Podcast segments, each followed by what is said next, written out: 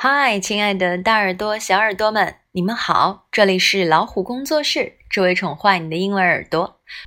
我是大米。今天我们来练习的内容是 Have you read any of these books? None of them. 你读过这些书吗？都没有。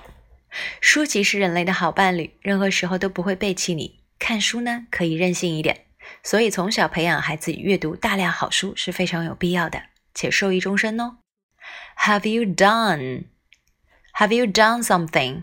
你有没有过？这是一个现在完成时的句子，表示某人有没有经历过什么样的事情。Have you read any of these books?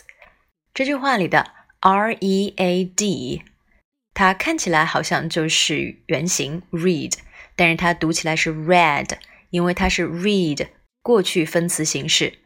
因为 Have you done 这里的 done 就是 do 的过去分词形式，那么这里是 Have you read any of these books? None of them 这里的 none 是 no one，表示完全否定，一个都没有。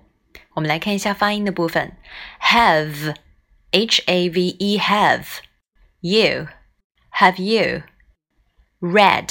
在这里注意一下，它是过去分词哦。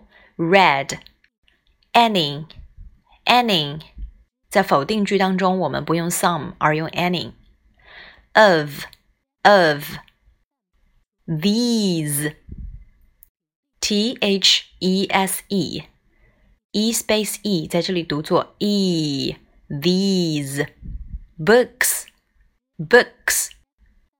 Have you read any of these books?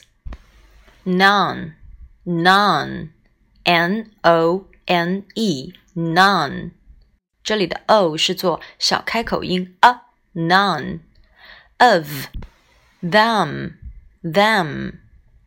Have you read any of these books? None of them. 对方询问的这些书，我一本都没有看过。那么还有一句话是 None of us is perfect.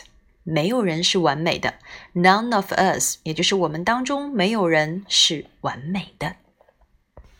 体会一下，none 表示 no one 出现在句子里面。Okay，have you read any of these books? None of them. That's all for today. See you next time.